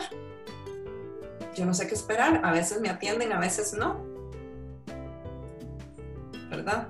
Entonces son, son como, son, es como una una tipología que, que él este, nos propone. Como para darnos cuenta, nada más lo menciono de que la manera, la frecuencia, la calidad en la que atendamos esta necesidad de atención puede afectar, influir de diferentes maneras. Entonces, todo esto que hemos dicho y que entre líneas hemos ido metiendo, eh, hay razones extra para autocuidarnos y autocuidarnos y ojalá de verdad esté criando esta nueva humanidad eh, sea una revolución. Mm. Lala, de verdad que yo soy una idealista, vos sabes, yo soy una idealista y a veces caigo duro, pero esto de neurociencia y demás y todo nos, nos dice que, es, que no es un idealismo, es una necesidad. Necesitamos razones de eh, autocuidarnos y buscar esa conexión ¿Quieren razones extra? Bueno, les digo, la compasión hacia nosotras mismas, tratarnos con atención y consideración, tiene que ver con la manera en la que tratamos a los otros. A veces tratamos a los otros así y nosotros no nos tratamos a nosotros mismos así. Somos una humanidad que tenemos que poner a pensar cómo hemos sido criados y cómo nos estamos comportando ahora. Que podemos, y que podemos cambiar, o sea, que podemos realmente, más ahora que estamos despertando como humanidad, que este, esta nueva normalidad, como lo decías vos, ¿verdad? Que nos invite más bien a ir para adentro, a decir, ok, suave, me está, me está tocando, tengo una mamá, me está tocando, y a otras que, la pura cuarentena de, la, de, la, de esta pandemia, eh, tener a sus hijos. Y están en doble cuarentena y con todos esos cuidados, y tal vez estás yendo y viniendo al médico y todo eso. Entonces hay mucha presión social y, y y mundial con todo este montón de cosas que están sucediendo, pero que esto más bien nos invite a decir cómo muestro ahora este mundo amigo y para mí qué significa esta pausa también en muchos sentidos Exacto. todos los niveles, de, todos los niveles de, de nosotras como mujeres sí ahora también está comprobado que entre más nos cuidemos y tenemos más que compartir y mejora las relaciones interpersonales, ¿verdad? Este, y como les mencioné, las neuronas espejo resuenan y sintonizan ante lo que los otros sienten. Y bueno, en síntesis es de lo mejor que podemos hacer por amor a quienes nos importan. Entonces, ojo, por amor a quienes nos importan, tenemos que volver la mirada hacia nosotros, ¿verdad? Y, y esto se habla de autocuidado, pero estamos hablando del apego y todo lo, lo, que esto tiene que ver en otras áreas del desarrollo con los chicos, ¿verdad? Entonces, este, esto del apego positivo eh, tiene mucho que ver con la disponibilidad, con la confianza hacia nosotras mismas, que inspiremos a nuestros hijos e hijas ante la vida y el mundo. Y es en gran parte la base del respeto mutuo, que tiene que ver también con la disciplina positiva, ¿verdad? Como una, una forma de cariño, de amor propio. Entonces, en esta parte, eh, vos creo que es lo que estás trabajando más. Eh, yo lo he trabajado un poco en talleres con adolescentes madres. Este, por ejemplo, nos ayudan mucho técnicas de yoga, mindfulness u otras alternativas que yo como enamorada de yoga me doy cuenta que estas muchas otras técnicas como el mindfulness se nutren mucho del yoga. Son herramientas para el autocuidado eh, en el día a día y nos ayudan en, como un apoyo en la crianza consciente. Entonces esa parte vos la puedes apoyar muy rico. Sí, yo, hay muchas mamás que no tienen ni idea de nada de esto, ni de mindfulness, ni de yoga, y seguramente a veces escuchen, ¿verdad? Y las que sí saben que esto, claro que sí, puede ser hasta una pomada canaria, porque no, no importa el yoga será pomada canaria, no me importa. Es que no lo es. La neurociencia ahorita se está dando cuenta, por ejemplo, que en los ejercicios de, respiración este, influimos directamente en el ritmo de nuestras ondas cerebrales, en la actividad del nervio vago. De la homeostasis del cuerpo nos mantenemos más balanceados, podemos responder mejor, por supuesto, André. En, el, sentido de que, eh, de que, sí, claro, para muchas mamás no, no se lo creen, entonces eh, eh, decirlo así con coloquialmente es que sí, es que realmente se lo cura todo y, podemos, y podemos en una práctica constante, coherente y, así, tal como se dice, que sea lo más, lo más diaria posible, ¿verdad? Es porque el autocuidado no puede ser una vez al mes. Es que no puede ser, no puede ser eh, una vez a la semana, ni siquiera. Tiene que ser todos los días. Y ya sea la mamá, y ya sea la mamá que que a ver, que, que, no importa si es que se vaya a pintar las uñas, se vaya a hacer el pelo o lo que sea, pero es que esas cosas... Un acto simbólico, de conciencia, de, presencia. Eso es lo que iba a decir, esas cosas son bonitas porque claro, te dicen, ah, sí, bueno, me estoy cuidando, pero es que hay algo más, estoy cuidándome la apariencia, está perfecto, está perfecto, pero no solo somos apariencia la mamá al niño, la niña, el niño, eh, tu bebé te está conociendo en tus peores fachas. A ver, o sea, todos los olores, todo esto. Entonces, al bebé, a tus niños, ¿qué les importa cómo te veas? A ver, lo estoy hablando muy así al, chile, como decimos en Costa Rica, porque, porque a veces nos preocupamos mucho de esto. Y está muy bien, está muy bien preocuparse cómo nos vemos, eh, cómo olemos, todo es perfecto. Pero más es de cómo estamos más de cuando estamos hablándole a los niños, eso no tiene nada que ver con el perfume que nos pusimos en la mañana. Entonces, eso tiene que ser diario. Yo lo he comprobado cada vez más que yo estoy, eh, eh, que he pasado muchos momentos duros de, de, aislamiento y no solamente por, muchísimo antes de la pandemia,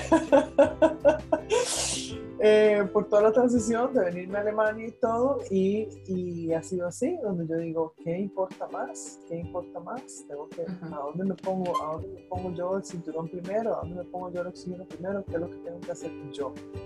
Y, eh, y, todo esto, quien se va a comer la bronca, al final energéticamente, emocionalmente, mentalmente, físicamente, se va a comer la bronca la casa entera. La, casa entera, la que la dije si es, como esté la mamá, la casa está. Entonces es, es, es, es, muy importante esa toma de conciencia y para eso es este proyecto, para que todas estas mujeres que ojalá que escuchen se den ese, se den ese, ese espacio diario, porque comemos diariamente, porque bebemos agua diariamente, porque vamos a Respiramos. Porque respiramos cada ciertos segundos o cada, no sé, dependiendo de tu respiración, seis respiraciones al minuto. Eh, pero sí, entonces estas cositas es súper rico eh, tenerlas en cuenta y desde, desde antes, ojalá claro, desde el embarazo.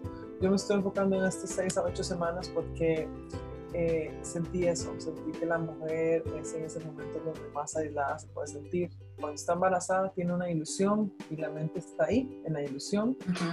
¿Verdad? Entonces está, está como pensando en otro, no tiene ni la menor idea de lo que viene. así no estaba también. Ni la menor idea de lo que viene, no tiene... hasta que la Tenés la ropa, haces el nido, tenés Sí, el cuarto, pero no sabes sabe. la de eso no es nada. Ese es el romanticismo lindísimo, ¿verdad? Pero cuando lo tenés en brazos, eh, eh, ahí es, es la mamá. Ojalá que estés escuchando, que a vos te queremos hablar. Estamos aquí compartiendo toda esta información para que para que te sientas que, hay muchas que ya hemos pasado por aquí, muchas, miles, y muchas más que vendrán también con muchísima información a este podcast, Cuidando la Nueva Humanidad. Muchas gracias, Andrea Chaverri, desde Costa Rica. Y para la próxima, nos oímos despuesito. Bueno, bueno, ha sido un gustazo, de verdad. Y hay muchas maneras, muchos ejercicios que podemos hacer para nosotras mismas y con esos niños y esas niñas que estamos conociéndonos, ellos a nosotras y nosotros a ellos, y que podemos ir haciendo en estas semanas de recuperación que son como simbólicas, la cuarentena es un proceso más largo eh, que podemos ir haciendo mientras andamos en el pasillo, meciéndolos, mientras nos levantamos de la cama y nos estiramos y sentimos nuestra espalda, podemos irnos cuidando y también cuidando este, sus necesidades en estos momentos sensibles. Y bueno, aquí estamos con todo el gusto. Ahí nos pueden buscar en Facebook como Home Learning, en Instagram y en YouTube. El canal se llama Home Learning Aprendizaje para la Vida. Hay unos videos muy, muy sencillos, cortitos, que pueden ver y ojalá les, les den algunas luces. Los voy a poner en el link en el, en el, en el podcast, en, el pequeño, en la pequeña reseña. Y, mm, y sí, algunos de los, todos estos ejercicios que nos estás hablando también los vamos a poner ahí para que los para que las, las chicas, las mamás nuevas, las nuevas mamás eh, también te, te contacten, te ubiquen y muchísimas gracias André, qué rico, qué rico compartir. Muchísimo gusto, Lala. Gracias a vos por invitarme y bueno, ahí estamos para desarrollar otros temas que veamos Sí. necesarios. Por favor, bienvenidísima. Un Bueno, abrazo. abrazo fuerte a la familia. Descansa. En este primer capítulo hablamos de toda la parte del apego con Andrea Chaverri. Vamos a seguir con el segundo capítulo de este podcast, Creando la Humanidad. Entonces, sigue sintonizada y accesa el capítulo número 2. Nos vemos pronto, Andrea. Nos oímos pronto, mejor dicho. Nos-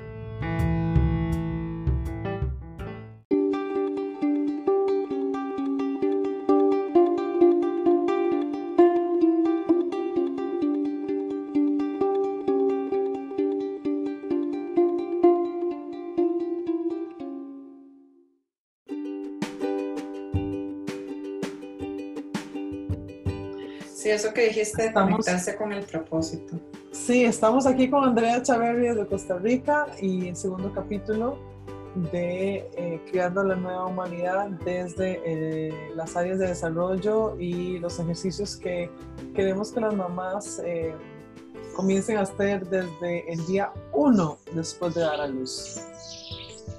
De Bueno, hola, hola.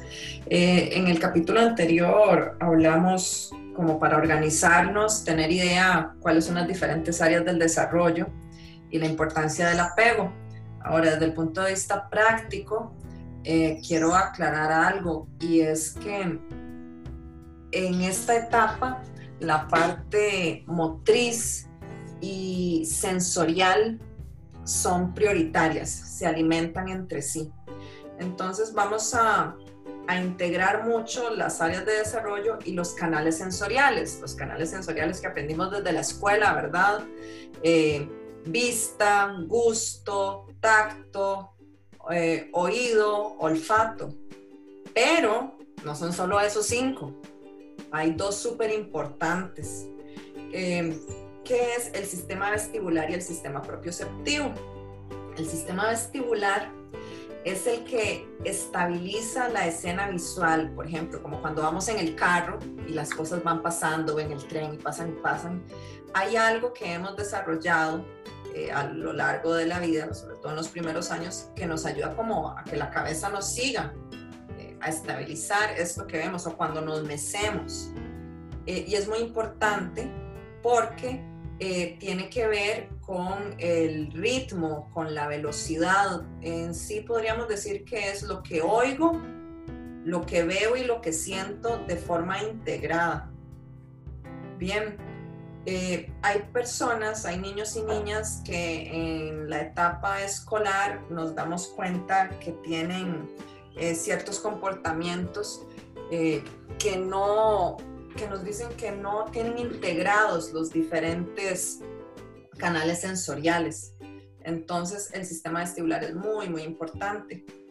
El otro es el sistema propioceptivo y es el que tiene que ver con el equilibrio del cuerpo, con la conciencia corporal, con saber dónde estamos, cuál es mi peso, eh, que nos ayuda a no caernos, a no chocar con las mesas, nuestra temperatura nos relaciona mucho con el tono muscular, que tiene mucho que ver también eventualmente, pues hasta con el sentarnos y aprender a leer y escribir en una silla, en una mesa, y con la coordinación. Bien, entonces estos ejercicios eh, integran las diferentes áreas de desarrollo y los canales sensoriales. Vamos a priorizar lo que es la psicomotricidad. Eh, la psicomotricidad es fundamental para el desarrollo de la inteligencia y los primeros dos años de vida del niño y la niña se relacionan con el mundo principalmente a través de la actividad sensorial y motriz. Progresivamente irá a desarrollar el lenguaje, el pensamiento y las funciones superiores como atención y memoria.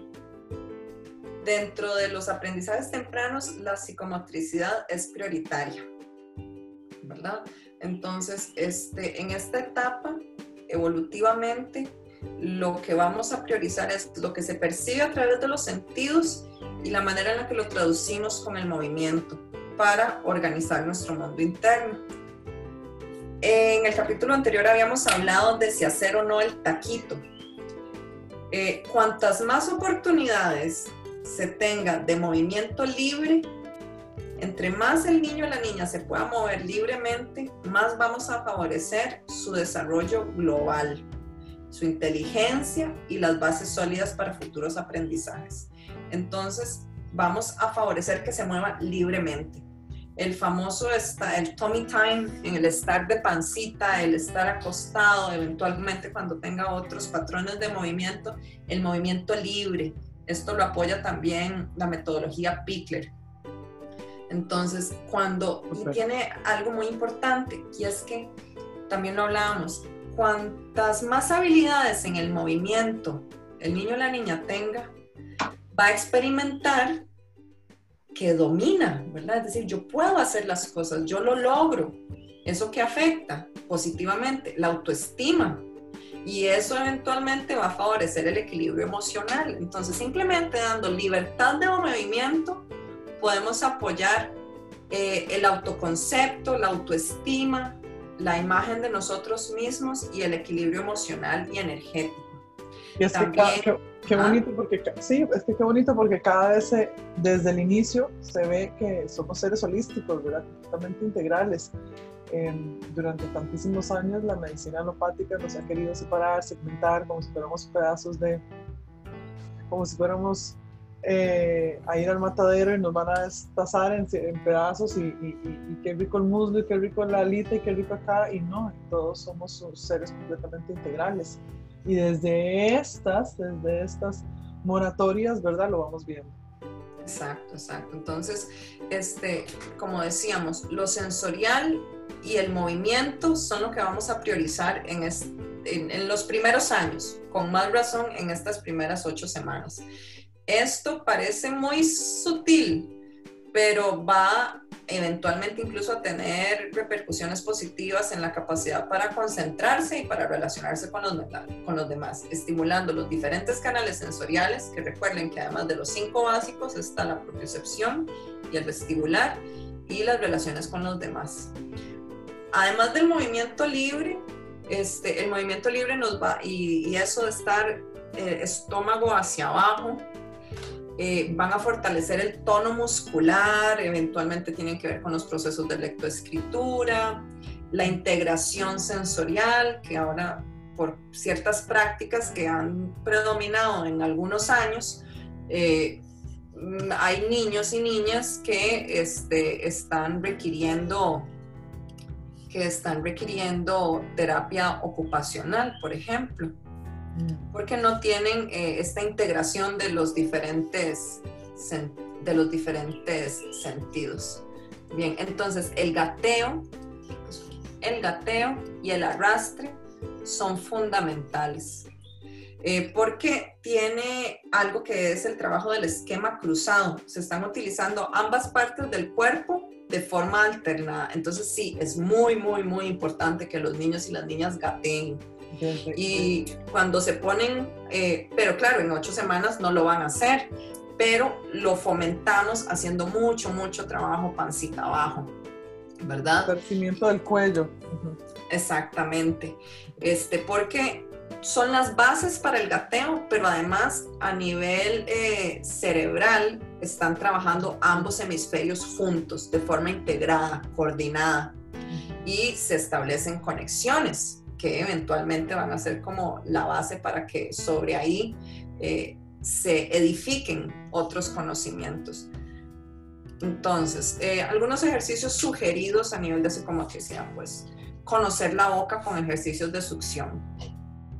Natural, instintivo, se puede estimular eh, con una plumita, con una fruta, con una ropa suave, con el dedo, haciéndole cariñito en las comisuras de la boca, ¿verdad? Para que estimule ese reflejo de succión. Eh, otro que es súper clave, que decíamos, succionando la mano. El niño se conoce la mano y se la lleva a la boca y la empieza a chupar.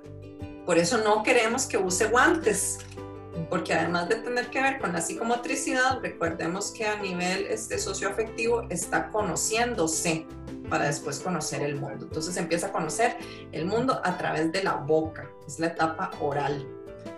Y a través de esa conoce el mundo.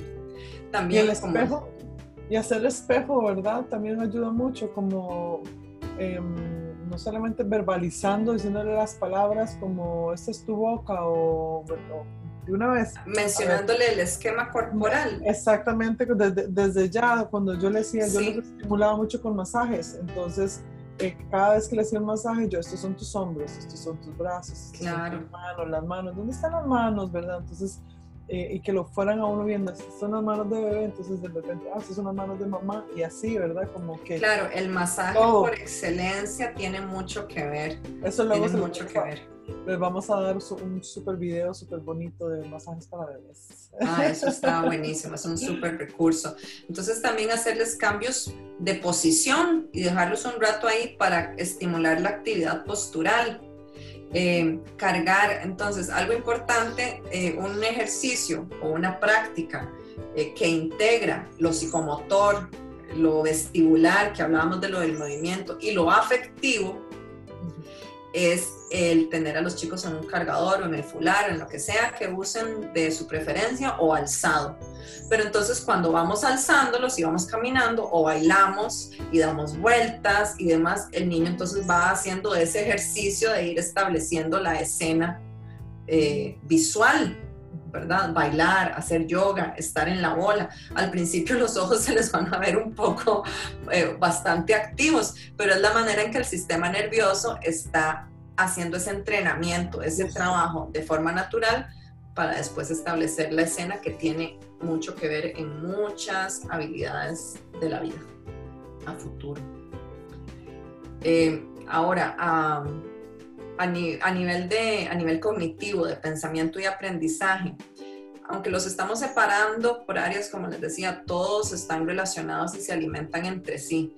Entonces, la succión y la búsqueda, ¿verdad? También tiene que ver con la estimulación cognitiva. Entonces, además de estimular el reflejo, le podemos decir, ay, mira tu mejilla, cómo sonríe, esta es la boca, cómo mueve la boca, ¿verdad? O también podemos con la pluma ahí de paso hacerle cariño en las cejas, en la frente, en la nariz e ir mencionando las diferentes partes del cuerpo.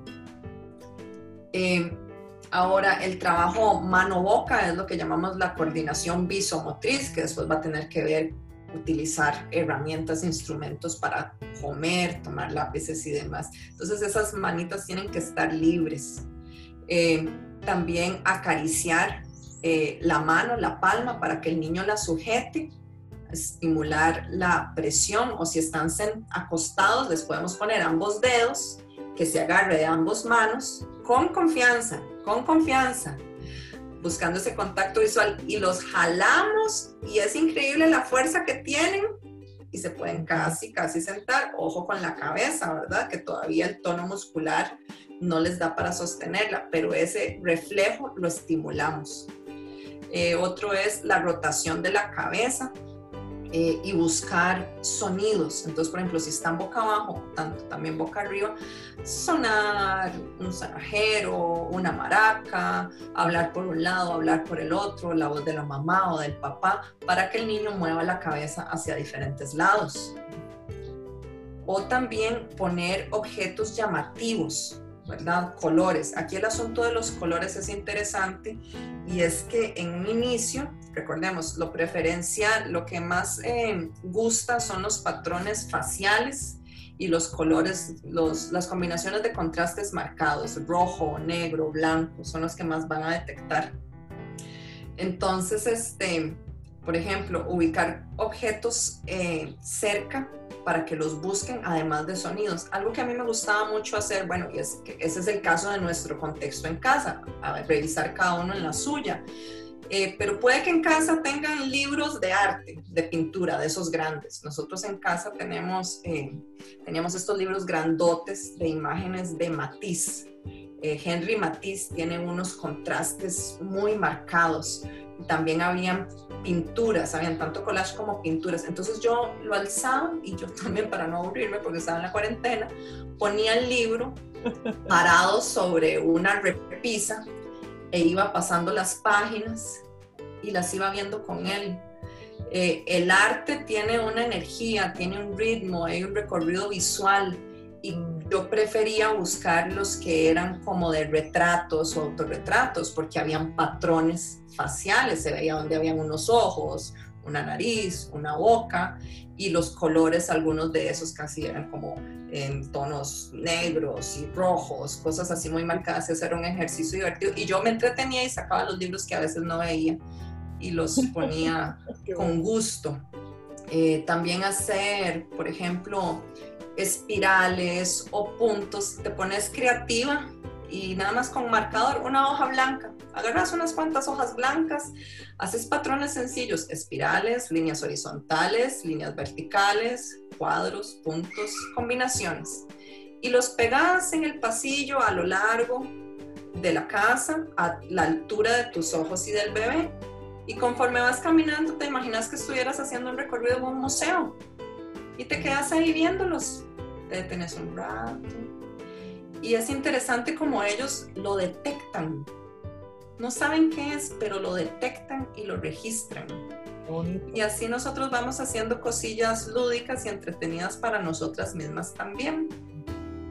Entonces esto a nivel como de la coordinación visomotora. Ahora, este, bueno, los contrastes de colores, desde el segundo mes podemos empezar a favorecer juegos vocales, eh, rimas, las más sencillas y más tontas, más les gustan. eh, pa, pa, pa, pe, papá y papá, papaya, papá, pasa, pa, paloma, papa, y les exageramos la articulación de la boca, recuerden el contacto visual, abrimos bastante los ojos, expresiones de sorpresa, de reírnos, todo esto tiene que ver con, la estimulación cognitiva y la comunicación. Juegos de contacto como el masaje por excelencia y estimular esas regiones receptoras y sensibles como la boca, manos, ¿verdad? Eh, recuerden que, ¿cuál es el juguete central de los niños? Y niñas a esta la cara nuestra. El juguete central es el rostro de la madre y el pecho materno. eso me queda así, la teta. La, teta mágica. Entonces, dejarnos que nos toquen la cara, incluso agarrarles la manita, porque primero se conocen la de ellos, pero mira mi nariz, esta es mi nariz, estos son mis ojos, Eso les encanta y ayuda a favorecer ese apego y ese vínculo materno y niño. Esos son ejercicios muy sencillos, cotidianos, no son ciencia de cohete, pero aquí Lala y yo les estamos como liberando la caja de Pandora que estaba ahí escondida, pero que la tenemos todos ya, ¿verdad? Con conciencia. Accesible y simplemente que que lo escuchen, ¿verdad? Porque una mamá nueva de 6 a 8 semanas que va a estar queriendo agarrar un libro para leer nada, si está agotada, lo que quiere es ponerse algo para entretenerse. Y aquí estamos, abarcando todas estas dudas. Sí. Ahora, un estímulo sugerido del lenguaje es pues la respuesta al sonido, sonarlo arriba, abajo, a un lado, al, al otro, buscarlo esto tiene mucho que ver con muchos otros aspectos, con la ubicación espacial también, donde estamos nosotros en el mundo. La vocalización de sonidos guturales, gagu, agu, gaga, agua, gato, entonces también podemos nosotros, para evitar el Alzheimer, está comprobado que cuando estamos en periodos de, mucho estrés, el cerebro de la madre cambia, la masa gris, que es como la masa ahí activa a nivel cerebral, cambia.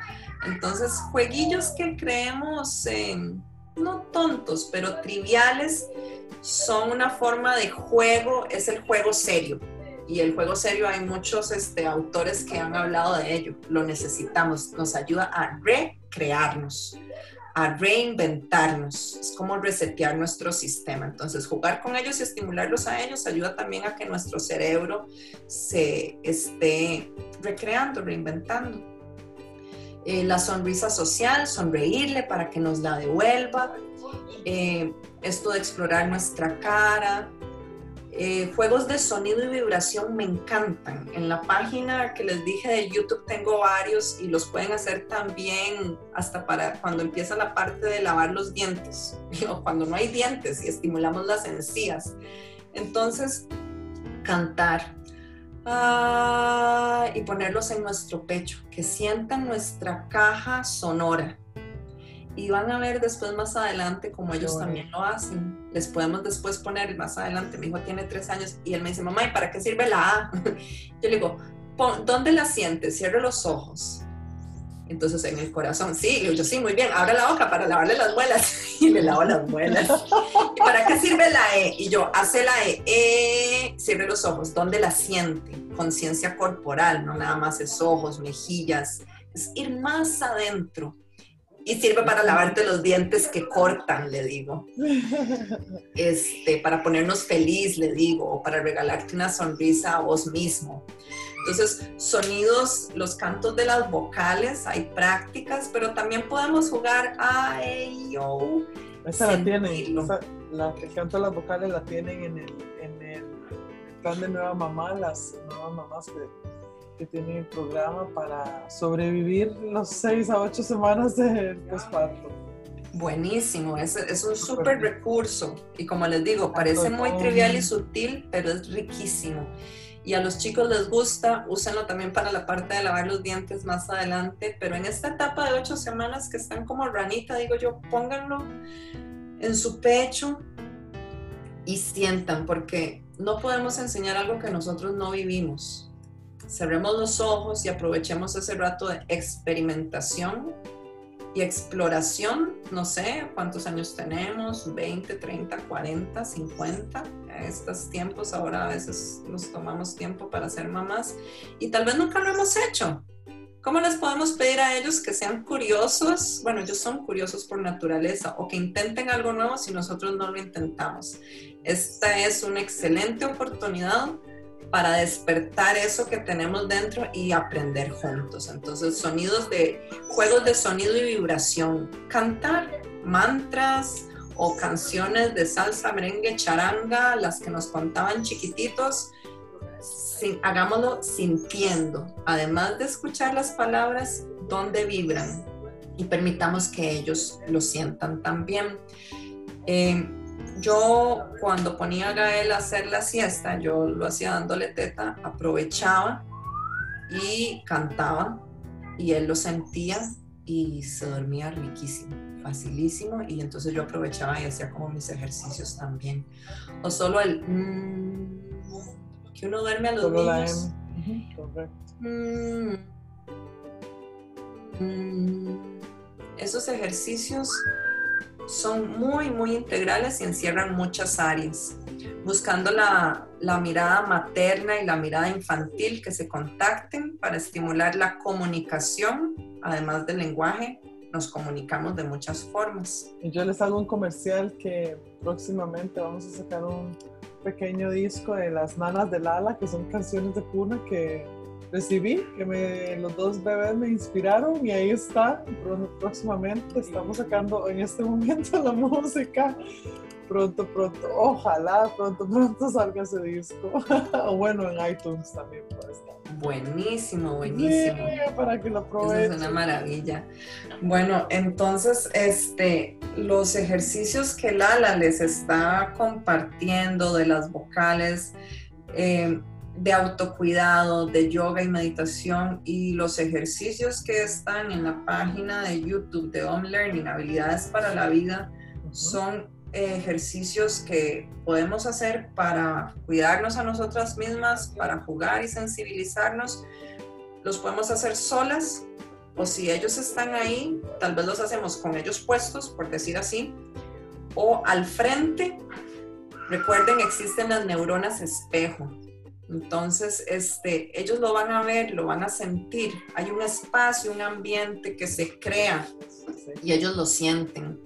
Y más adelante, cuando empiezan a tener 3, 4 años, este, ya están de alguna manera más familiarizados. Puede que en su camino los quieran hacer también o puede que no sea su estilo, pero estamos estimulando las bases para su desarrollo integral y para los futuros aprendizajes. Entonces, todos estos ejercicios son habilidades de aprendizaje para la vida, que son esas habilidades que nos van a ayudar a aprender a aprender todo lo que esté cambiando independientemente del área en la que se quieran desenvolver o el mundo como vaya a estar. Estas son habilidades eh, de alto valor, se les llaman, por lo versátiles y lo básicas que son para construir otros eh, conocimientos y aprendizajes sobre ellas. Entonces, a nivel de ejercicios concretos serían estos. Ok, súper bien, Andrea, muchísimas gracias. De nuevo, eh, vamos a estar con ella próximamente porque ya me inspiró a apuntar aquí ciertas cositas para otros podcasts con Andrea Chaverri desde Costa Rica. Y mm, te quiero dar las gracias por conectar, por sacar tu tiempo, porque sé que sos una mamá muy ocupada, Como todas. como todas. Sí, pero no, con mucho, con mucho gusto, lo hago con mucho amor porque es un tema que me apasiona. Eh, como les decía, en un principio el cóctel hormonal a veces a uno no le deja acceder a esta información y ya después cuando pude verlo y tomando distancia, yo dije, un momento, hay algo que sé, que he trabajado toda la vida, pero estoy en estos momentos de maternidad y es este, son recursos que les pueden servir mucho y los, los he usado Sí, los he usado los y. y, y- y funcionan y los he compartido con otras mamás y funcionan y están a nuestro alcance. Entonces para mí ha sido una oportunidad para reconectar con el propósito. Muy bien, qué rico, Ander. Muchísimas gracias. Gracias a vos, Lala, por la invitación. Nos vemos pronto. Chao. Nos hablamos, que descanses y que sea